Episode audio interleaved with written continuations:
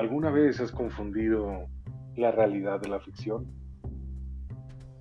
¿Te has preguntado si los cuentos de niños son fábulas para asustarnos cuando éramos pequeños o en realidad son hechos reales que alguna vez pasaron?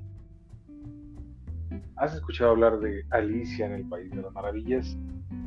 Si es así, quédate con nosotros, toma una taza de café y bienvenidos a Radio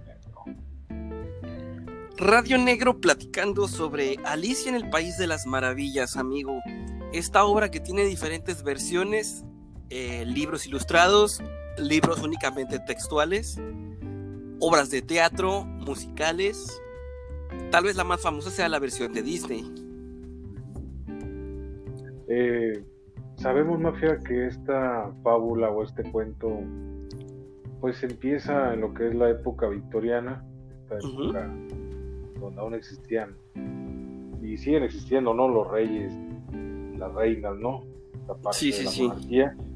Entonces es muy interesante cómo hay varios mensajes en este, en este cuento, en esta película, esta fábula, que lo podemos encontrar, como tú dices, en diferentes presentaciones.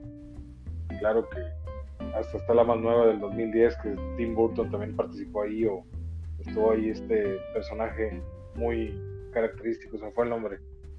Johnny Depp, el sombrerero loco. El sombrero loco. Oye, Entonces, te quiero plantear la primera pregunta. ¿Es un cuento? ¿Es una novela? ¿Es una fábula? yo, yo siento, Mafia, que esto es más una fábula que, que terminó siendo un cuento. Se hizo larga, ¿no? Se hizo muy largo, ¿no? Como que empezó con algo muy cortito, algo muy... Porque hay temas muy cruciales, ¿no? En, en la película, en el libro, tales como una niña, principalmente esta Alicia, que se encuentra aburrida con su hermana debajo de un árbol y ve una liebre y esta al estar aburrida la persigue, ¿no? Y empieza ahí toda la trama, ¿no? Y te preguntas por qué persigue a la liebre, estaba aburrida realmente, quería hacer otra cosa, porque hay una liebre que está hablando, diciendo que, que tiene prisa y que tiene que llegar a tal lado, o es lo que solamente Alicia vio, porque su hermana no, no la siguió a ella. O sea que hay características de cuento desde el principio, ¿no? Bueno, y se me ocurren dos formas de aproximarnos a esta obra. Una puede ser viendo el contenido de la misma, digamos, la lectura de, de la misma. No tanto como que platiquemos un resumen, sino revisar el texto o revisar lo que hay alrededor del texto. El autor, eh, la era victoriana, como mencionaste, en la que él se encontraba, los valores de la sociedad en aquel entonces. ¿Cómo te gustaría abordarlo? Yo, yo siento más que podemos tocar los hechos que todos recordamos.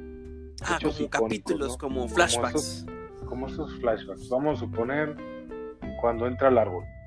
Entra Muy bien. árbol y se va cayendo, ¿no? Va cayendo, va cayendo, va cayendo, va cayendo. Muy profundo. Muy profundo.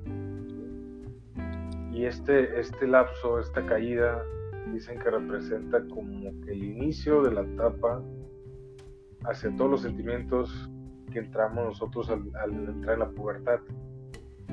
Esta mezcla de sentimientos como es la tristeza, la alegría, el enojo, el, Ujú. el- el- el mismo cambio de, de, ahora sí, corporal que tenemos. Toda esa caída sentimos esa pequeña, pequeña depresión ¿no? que sentimos todos los adolescentes. Ujú. Y empieza este, este cambio, es el inicio apenas de esta caída, ¿no? Algo así como, como, pues la transformación de niño a adolescente, ¿no? Sin embargo, cabe destacar que en la era victoriana no había la adolescencia como tal. No había un momento donde fueras adolescente. O eras niño o eras adulto. Pero qué tal que si en aquel entonces de alguna manera quisieron empezar a dividirnos, o sea, de alguna manera que ya se segmentara esa sección de la población porque había problemas, yo creo, en ese lapso.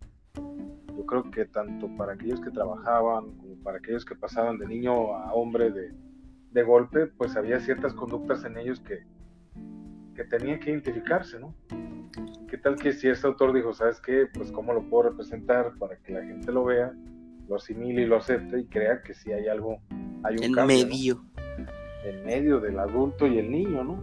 Yo sí Entiendo al creo, sí creo que en la obra está ese debate de soy niño, soy adulto, ¿qué soy? Sí creo que está ese debate, pero no lo había visto como tú dices, como que el evento de caer profundamente fuera una reflexión sobre eso. Incluso vemos relojes, no sé, cuando va cayendo vemos, creo que son vajillas, son, son varias cosas que, principalmente los relojes, más es lo que me llama la, la atención, ¿no? Porque pasa el tiempo, ¿no? Porque el tiempo pasa mientras caemos. El tiempo sigue moviéndose, ¿no? En cualquier parte del mundo, en cualquier parte el tiempo sigue su curso, ¿no? Yo no he Yo- tenido... Sí, perdón, ¿y usted? Este, no, continúa porque vas a tocar el, el punto. Iba a comentar que nunca he saltado en paracaídas, pero la gente que lo hace me comenta que pues dura poco, pero se siente mucho, pero es muy placentero, estás extasiado, emocionado. ¿Qué pasaría si al saltar en paracaídas tardaras una hora en caer? ¿Dejaría de ser excitante? ¿Te acostumbrarías? Pues es, es una pregunta. Dicen que a todos se acostumbra el ser humano, ¿no? Menos a la muerte. pero, pero el éxtasis yo creo que es un, un, un punto aparte, ¿no? Todo lo que nos genere placer, yo creo que entre más duren, pues mejor, ¿no? Tendríamos que vivirlo. Tendríamos que vivirlo. No sé, hay que preguntarle a los cerdos, güey, porque ellos tienen orgasmos de 30 minutos. A lo mejor por eso son deliciosos, pero no es, eso, no es el tema ahorita, ¿no? Hablando de orgasmos largos, amigo, mm, las personas que utilizan DMT, no estoy promoviendo la droga, pero las personas que la han fumado dicen que se siente una sensación orgásmica en todo el cuerpo y durante varios minutos, entonces, no sé, podría ser usarse como referencia. A- al orgasmo del cerdo. ¿no? Sí, pero no, no lo estamos invitando a que se droguen con DMT. Continuemos con Alicia. muy Entonces- bien. en- Va cayendo y llega a una sala, ¿no? A una sala donde, donde hay muchas puertas pequeñitas Sí. y en una mesa hay una llave de oro. Y esa puerta abre un, esa llave, perdón, abre una puerta a un jardín maravilloso, nada más que la puerta es chiquitita y Alicia es tamaño normal. Así es. Yo ¿Y esto lo entiendo como vamos. que no puedes. Ahí vamos al otro punto, perdón. Sí, sí, sí. ¿Qué, qué tal, Mafia? Tocando el tema de la llavecita, que, pues tiene que tomar una pócima que pues ve que cuando abre la llave no puede pasar por ahí y vuelve a voltear y aparece mágicamente ahí un frasquito, ¿no? Ujú. que dice bébeme. Eh, En el, en el relato original, ella primero revisa que no sea veneno, porque anteriormente a cualquier cosa, pues le ponían alguna leyenda, ¿no? Porque varios niños en aquella época, pues veían un líquido y se lo tomaban. Sí. Entonces, al ver que no tenía ninguna etiqueta, pues dijo, pues, de su madre, ¿no? Adelante, ¿no? Y empiezan los cambios de tamaño que hay en el cuento, ¿no? De a chiquita. a grande y son los cambios que experimenta yo creo el cuerpo humano eh, en esta etapa de la adolescencia también, ¿no? Porque hay, Sí. hay cambios de tamaño obviamente en el cuerpo humano, eh, obviamente hay crecimiento de los órganos, hay diferentes cambios en el cuerpo y se simboliza de alguna manera esa parte, ¿no? Lo que comentabas de, de la transición a la adolescencia, ¿no? Está la, la pelea interna de saber si soy chiquito o si soy grande. Porque en la era victoriana, a los 10 años ya te mandaban a trabajar a las minas, pues ya eras un adulto. Y a los 10 años todavía tienes ganas de estar jugando y de estar correteando. Entonces, ¿soy niño o soy adulto? O también el hecho de que no puedes entrar a la puerta porque eres grande, quiere decir que no puedes jugar porque eres un adulto. Exactamente. Ya no puedes estar ahí con los niños jugando. Y esta sensación, o mejor dicho, esta acción de estar creciendo y encogiendo, confunde mucho a Alicia. Y se pone a llorar y hace un mar de lágrimas. Y ella está preguntándose, pues, ¿quién soy entonces, no? ¿Quién soy yo? Es una pregunta yo creo que de las más difíciles en la filosofía mafia. ¿Quién soy yo? Ahí se nos pone existencial la chava. Y esta misma pregunta se va a estar repitiendo en varias partes de, de la novela. ¿Por qué? Porque siente estos cambios, ¿no? Estos cambios de ya no soy una niña, ya no puedo jugar, porque como tú dices, en la época victoriana, a partir de los 10 ya ahora le voy a trabajar, ¿no? A producir, mija. Hay que buscar un oficio, sea panadero, sea granjero, sea carpintero, sea el herrero, sea guardia, lo que sea, ¿no? Tienes que chambearle, ¿no? Y empezar a aprender ese oficio al que te ibas a dedicar toda tu vida. Entonces yo creo que había un pequeño, en aquello, en aquel entonces yo creo que generaba un pequeño trauma en algunas personas porque no hacían lo que querían. Y vemos que en esta historia ella hace demasiadas cosas que como que indican que esta persona quería hacer otra cosa de la que era ella, ¿no? Sí, como que por mantener los buenos modales o las formalidades se deja llevar. Así es. Y la cultura victoriana era muy en ese sentido, ¿no? Era muy religiosa, muy recatada, pero por otro lado, pues están explotando niños. Desde, pequeños. Sí, y la educación o la escuela era tremendamente autoritaria. Eh, pertenece o pertenecía a una corriente de pensamiento llamada utilitarismo. Esta, esta visión de la educación consiste en que, bueno, no de educación, de sociedad, consiste en que todas las decisiones tienen que estar orientadas a lo que es útil para la mayoría. Y te voy a dar ejemplos prácticos del día de hoy. Cuando las personas estacionan su carro en la banqueta, por encima de la banqueta, le están quitando el espacio al peatón. Y el peatón se ve obligado a caminar por la calle. Esto es, no sé si sea legalmente una violación, pero tengo entendido que es ilegal, pues. Porque los carros no son para estar sobre la banqueta. La banqueta es para caminar. Y habrá quien diga, oye, ¿por qué tengo que caminar limitado al espacio que ustedes me hicieron como banqueta? Cuando el mundo es enorme, puedo caminar por todos lados. Entonces la respuesta podría ser, lo que pasa es que es más útil para la mayoría que tú camines por la banqueta y los carros vayan por la calle y las personas por la banqueta. Eso es lo más útil. Que, era el sentido, sentido común de la época, ¿no? Sí, sí, sí. O por ejemplo, pues si eres un niño de 10 años, pues ya estás grandecito, mijo, ya puede trabajar, aunque, aunque no produzcas lo mismo que un adulto. Póngase a chambear con la pala y ayude, ya, ya puedes traer dinero a la casa. Y toda la educación iba en esa, en esa línea, ¿no? En produces o eres útil o no eres útil. Y lo que es útil es lo que hace felices a los demás, de acuerdo con esta concepción de utilitarismo.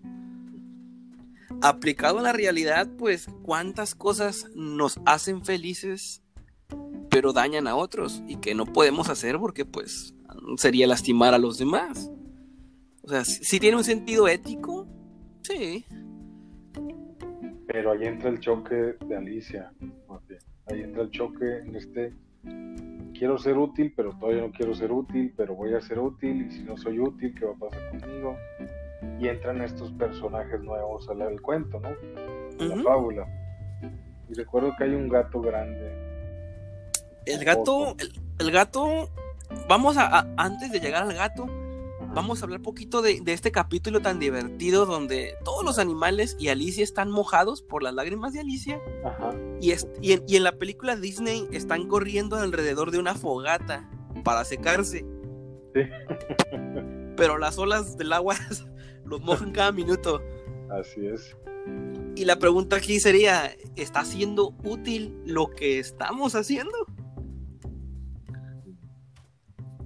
O sea, es una, es una parodia o, mofa de, la sociedad victoriana. Realmente es inútil estar corriendo, pero todos creen que estamos haciendo lo que es bueno para los demás. Incluso hubo un, un pájaro que organizó un concurso de salir corriendo a ver quién se seca primero. Pero, o sea, Un absurdo, ¿no? Un absurdo. Pues porque si tú corres para un lado y yo corro para otro, a ver quién se seca primero. A ver quién se puede secarse. Ajá. Y, y pues, te digo, es un absurdo porque se están mojando mientras corren, entonces, híjole. Ahí, ahí vemos cómo la sociedad seguía líneas, patrones y reglas de tal manera que no importaba lo demás. Si eras impactado, así lo tenías que hacer y así era. Bien. Y despuésito, ajá. Vamos a suponer que secarte es el hecho pues más cuerdo. Más lógico. más lógico al estar mojado, ¿no? Tienes que secarte. Sin importar que esté lloviendo afuera, tú tienes que secarte. Entonces no sé si represente la lluvia, que en, aquel, en aquella época o en aquella ciudad, posiblemente también llovía mucho bien. Y alguna vez vieron correr a la gente para secarse, pero estaba lloviendo afuera y dijeron, no, pues qué, qué cura está esto, ¿no? El clásico, si corres también llueve, ¿no? Así es pero si corres llegas más rápido a tu casa o al lugar al que vayas y te proteges de la lluvia más rápido, por lo que en teoría te mojará durante menos tiempo.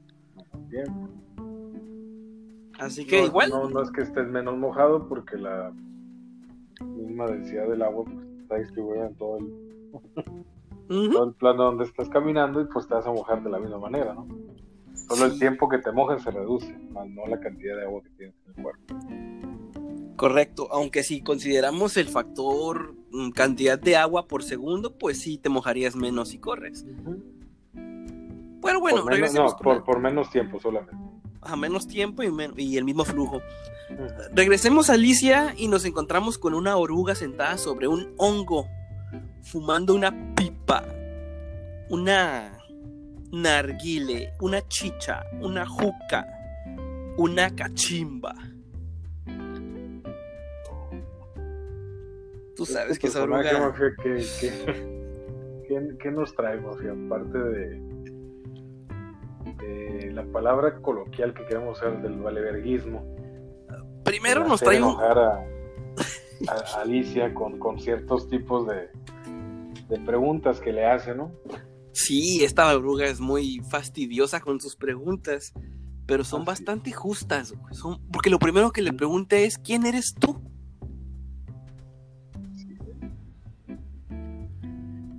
Iba a decirte que el dato curioso, en la novela original no tiene nombre la oruga, pero en la versión de Disney del 2010 se llama Absolem y mide 7 centímetros. Absolem. No tengo idea qué signifique, pero ahí está el dato. Le pregunta a Alicia, oye, pues quién eres tú, y Alicia no le puede preguntar, no contestar. Le dice que con tantos cambios ya no está muy segura ni ella misma.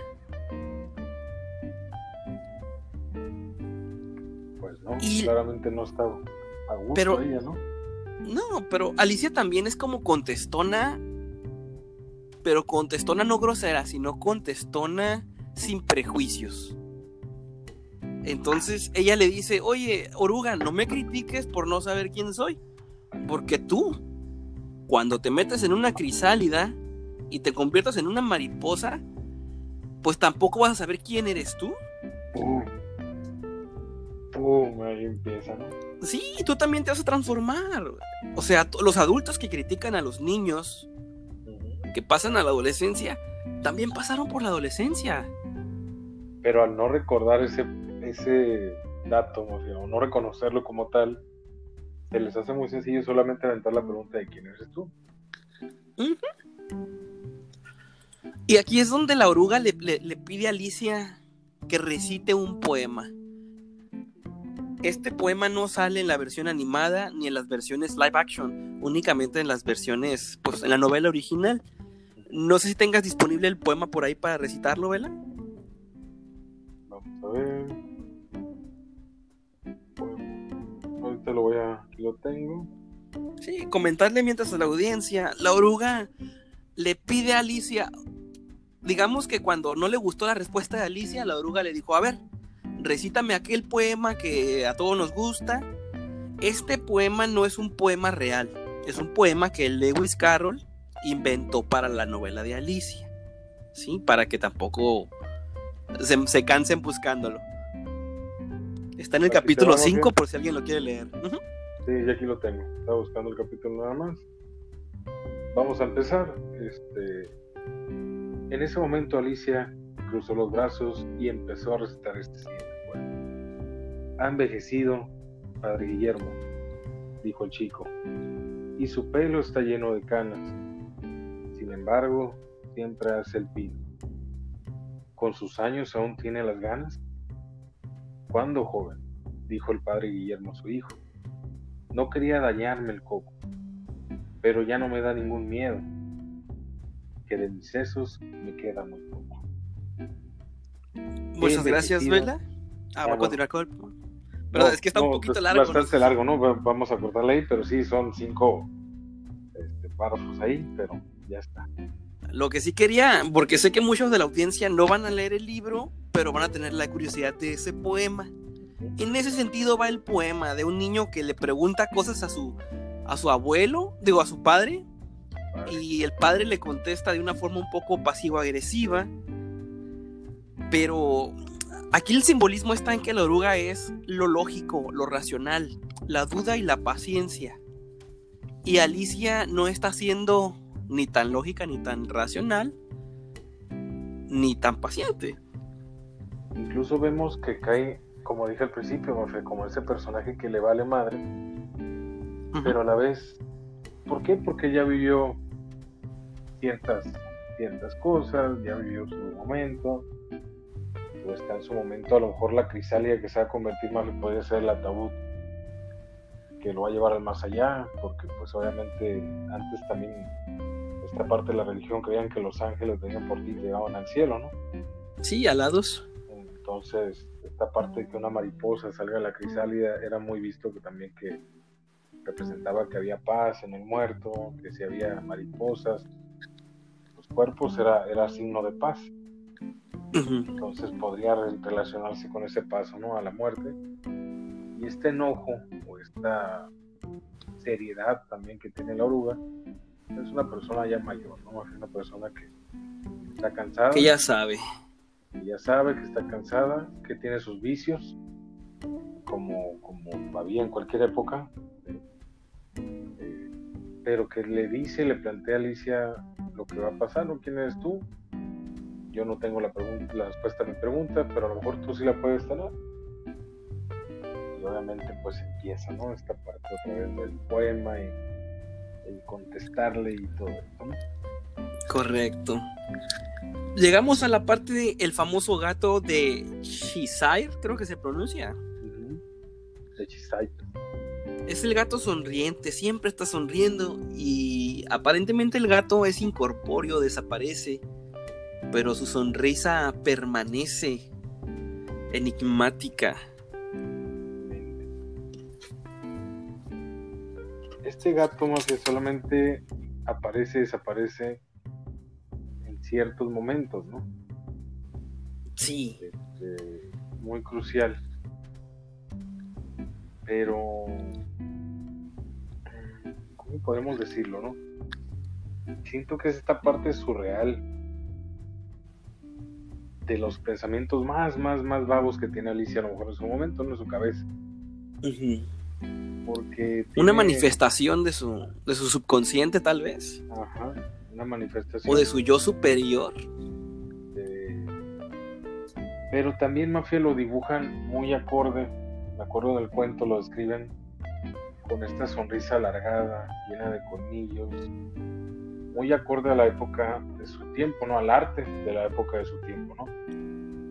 Porque era una representación viva de lo que podría ser la locura surrealismo, la fantasía y lo que no podemos ver con los ojos netamente, ¿no? Como que propiamente, así como. Yo de niño no, no confiaba en ese gato, ¿eh? me daba mala espina, un poco de temor me daba. No sabía si era amigo o enemigo. Pues como ya ves que habla con paradojas, ¿no? Empieza a hablar como con paradojas, se ríe, empieza a sonreír, hace preguntas también pero cuando aparece, desaparece con esa sonrisa es donde dices tú, Ay, bueno, pues no. Confiaré, en él. Este gato nos lleva a uno de los momentos más intensos de la, de la novela, amigo. Que es cuando ya Alicia está jugando con la reina de las cartas a un juego de croquet. Aparece el gato y el rey pregunta de quién es ese gato. Ya lo presentan al gato y el rey le, le levanta la mano para que el gato bese su anillo. Pero como el gato se ríe, se, se rehúsa, llama a la reina y la reina ordena que el gato sea decapitado. El problema es que no lo pueden decapitar, amigo. No, Porque es que el gato, cabeza. Exactamente, corten la cabeza, pero no es un gato con cuerpo, es la pura cabeza del gato flotando en el espacio. Así ¿Cómo es. le van a cortar entonces o cómo lo van a decapitar? Y de, digamos que este dilema de la decapitación es como una burla a la autoridad. Que tus leyes no se pueden aplicar a mí. O tus exigencias no, no- n- las puedo no cumplir y no hay consecuencias.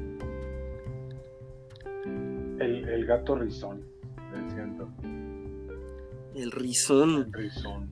Pero, ¿cómo puedes matar algo, mafia, que no está en este plano como tal, ¿verdad? Por eso le decían. El gato rizón, ¿verdad? Solamente aparecía y desaparecía a voluntad propia. Entonces yo, yo me preguntaba por qué la, la, la reina, o sea, ya de alguna manera ya lo había conocido antes, ¿no? Porque está en el mismo plano, en el mismo Mundo, universo. mundo, mundo, universo. Yo creo que no la primera vez que el gato aparecía con la reina y la reina mandaba a pedirle cortar la cabeza. Por, por el coraje, por como, como ella, al ser la reina, pues la autoridad, pues nunca pudo hacerle nada. Y en realidad te preguntas, si quiso ayudar a Alicia o no quiso ayudar a Alicia, o esta persona es total, este personaje es totalmente neutro, Un agente libre. un agente libre solamente, él hace lo que quiere, lo que le plazca. Lo comparabas con, con el personaje de la locura, ¿no? El loco en el tarot, la El carta loco. cero. Es que hay más Pues locos. representa, representa al, al, al alma indomable, libre de ataduras. Y este gato, aunque sí tenía una dueña, pues hacía y deshacía lo que quería. A partir de aquí, amigo, hay un capítulo que no aparece en las películas de Disney, en ninguna de las versiones, solamente en la novela. Y es cuando van a conocer a una tortuga. Porque, em, de hecho, la dueña de del, gato de, Al- de Al- perdón, la dueña del gato y Alicia tienen una conversación muy larga y sobre cada cosa que dicen, la dueña le dice a Alicia, la moraleja de esto que acabamos de decir es tal, la moraleja es esto, la moraleja es lo otro. Y esto es muy interesante porque en la era victoriana, los libros para niños siempre eran fábulas con moraleja. Eran libros muy didácticos, muy educativos.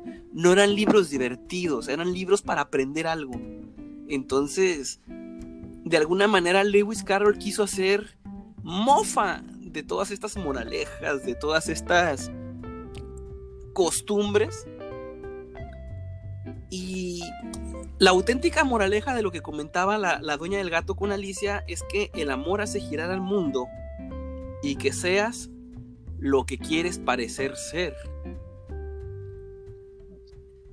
Le proponen también que vayan a conocer a una tortuga para escuchar la historia de su vida. Y la, la tortuga cuenta recuerdos de su infancia bien aburridos y... Hasta que se dan cuenta que no tiene caso, ¿no? Es- Después es de eso... Sí, perdón. Es la famosa, le decían la tortuga artificial, Ah, la falsa tortuga, sí. la falsa tortuga, porque tenía cabeza y, y manos de, de vaca, ¿no? O de vaquilla, decían como un tipo de, de bestia combinada, ¿no? Sí, era una, una- un, un grifo, ¿cómo los llaman? Sí, algo- Quimera. Una quimera, ¿no? Ujú.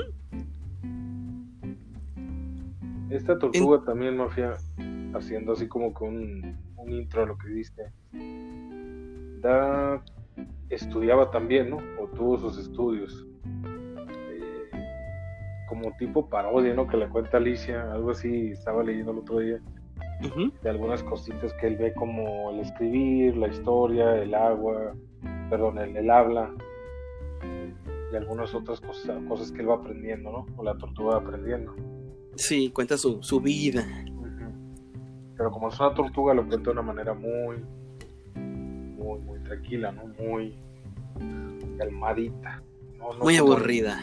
No como la historia con los sombrereros que no los tocamos, pero el gato, la oruga, pues es otra cosa, ¿no? Correcto. Y ya llegando al, al, final de la obra, hay una... Se inicia un juicio en contra de una carta de corazones que aparentemente se robó los pasteles de la reina. Y se dan cuenta que el acusado es la reina, el juez es la reina. Eh, o sea, es un juicio falso. Y Alicia desenmascara todo este proceso Así que ordenan que le corten la cabeza. Pero.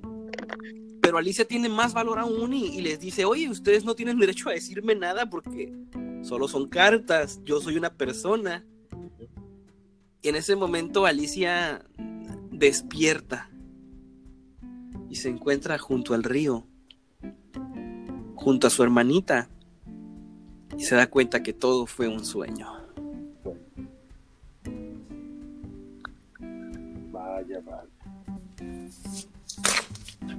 ¿Qué podemos sacar de todo esto? Bueno, Vela, te presento la gran pregunta, amigo. ¿Podemos separar al artista de su obra de arte o tenemos que considerarlos uno solo? Como toda fábula cuento, mafia, plasmamos lo que creemos. Si somos el autor, lo que creemos, lo que sentimos en ese cuento, ¿no? Entonces va a ser muy difícil separarlo completamente del cuento.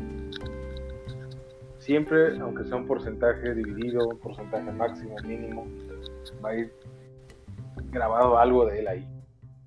sí, sí, sí. Algún pequeño trauma que pasó, algún cambio que surgió, algún... Era una época diferente. Mira, sí, se dice mucho que Lewis Carroll era pederasta, que él em, no que abusó, pero que deseaba de forma sexual a una niña llamada Alice, que fue la inspiración para Alicia en el, País de las Maravillas.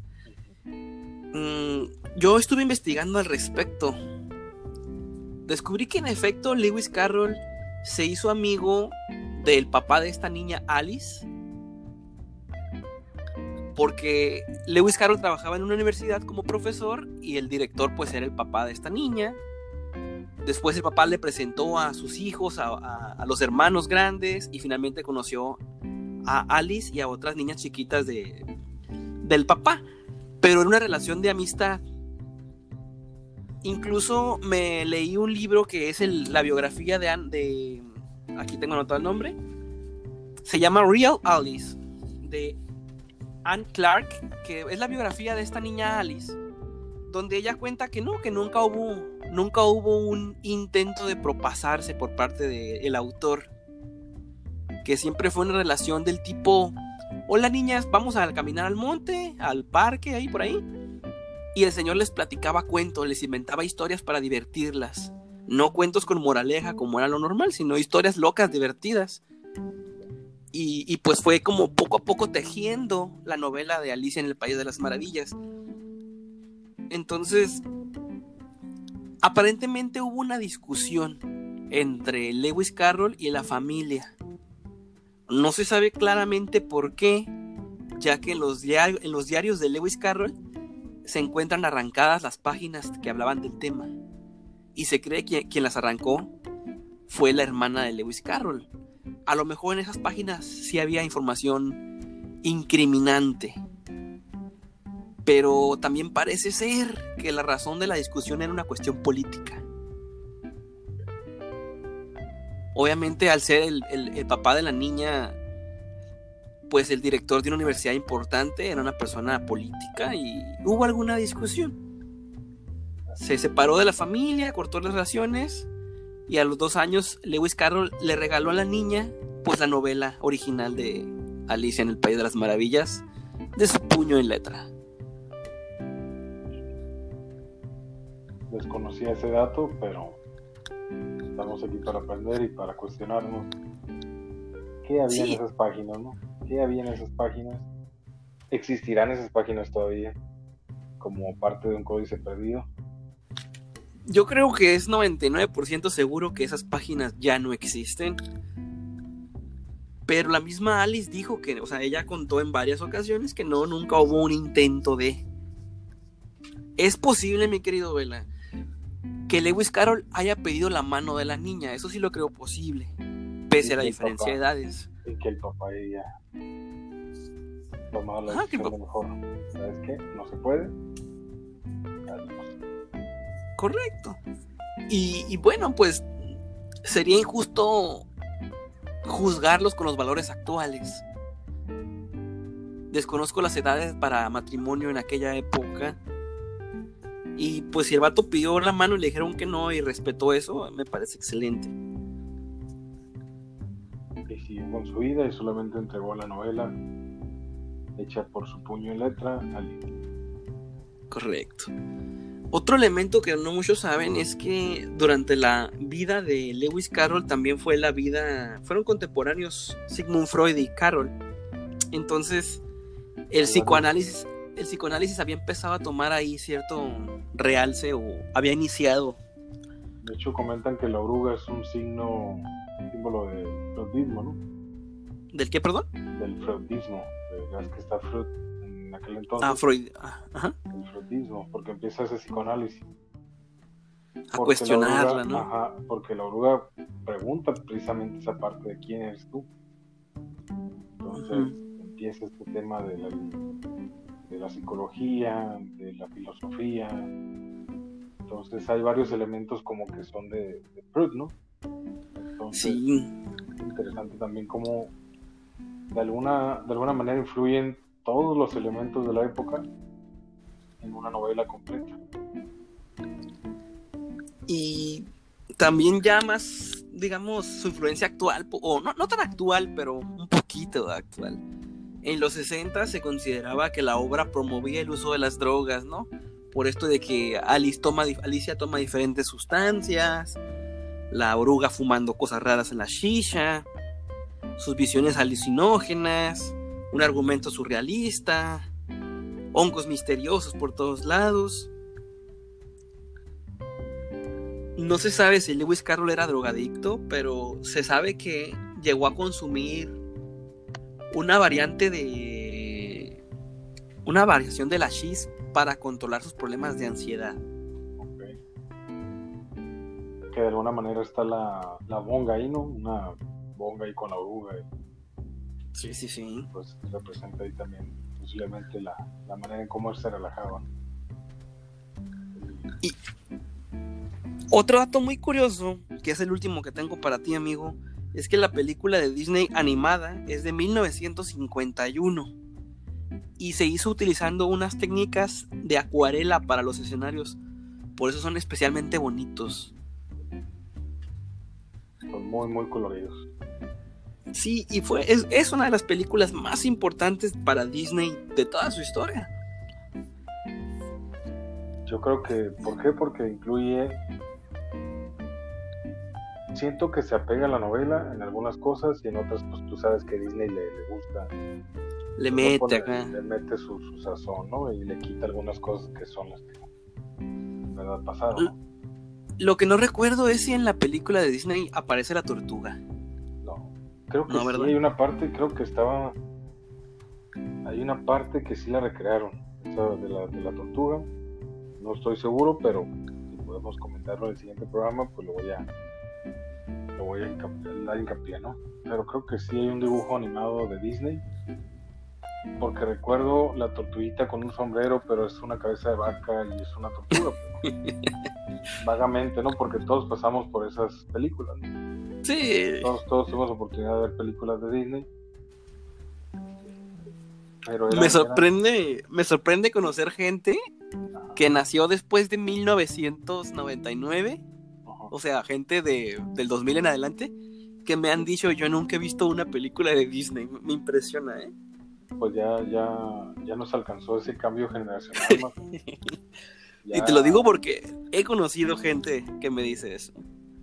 Es que nosotros ya estamos. Ya estamos ancianos. Ya estamos ancianos. Yo creo que ahí nos tocó otra época y pues ya estamos en ese gap generacional cual no les tocó el VHS. Ni el DVD por lo visto. Ni el, DVD, eh, nada. Puro Netflix. Mi querido Vela, ¿algo que quieras agregar al capítulo de hoy? De antemano, Mafia, nomás hacer una pregunta. Después de todo esto, ¿has confundido la realidad de la ficción? ¿Te quedas pensando realmente que todo puede ser verdad? ¿Que todo, todo puede pasar? ¿Quién sabe? Una pregunta que me llevaré este día. Excelente conclusión, amigo. Te toca cerrar el programa. Muy bien, esto ha sido todo el día de hoy en esta narrativa, en este espacio de discusión, en este espacio de filosofía en el cual tocamos el tema de Alicia en el País de Maravillas. Espérenos pronto el siguiente viernes con otro tema nuevo, otro tema de discusión. Les agradecemos y buenos días, buenas tardes o buenas noches, dependiendo de qué hora nos estén escuchando. Esto ha sido todo en Radio Negro. Ahí estamos, para 42 minutos. Córtale, córtale. salió, salió. Sí, sí, sí, no, no estuvo tan mal. Y creo que esta vez no se va a escuchar mi ropa en el micrófono.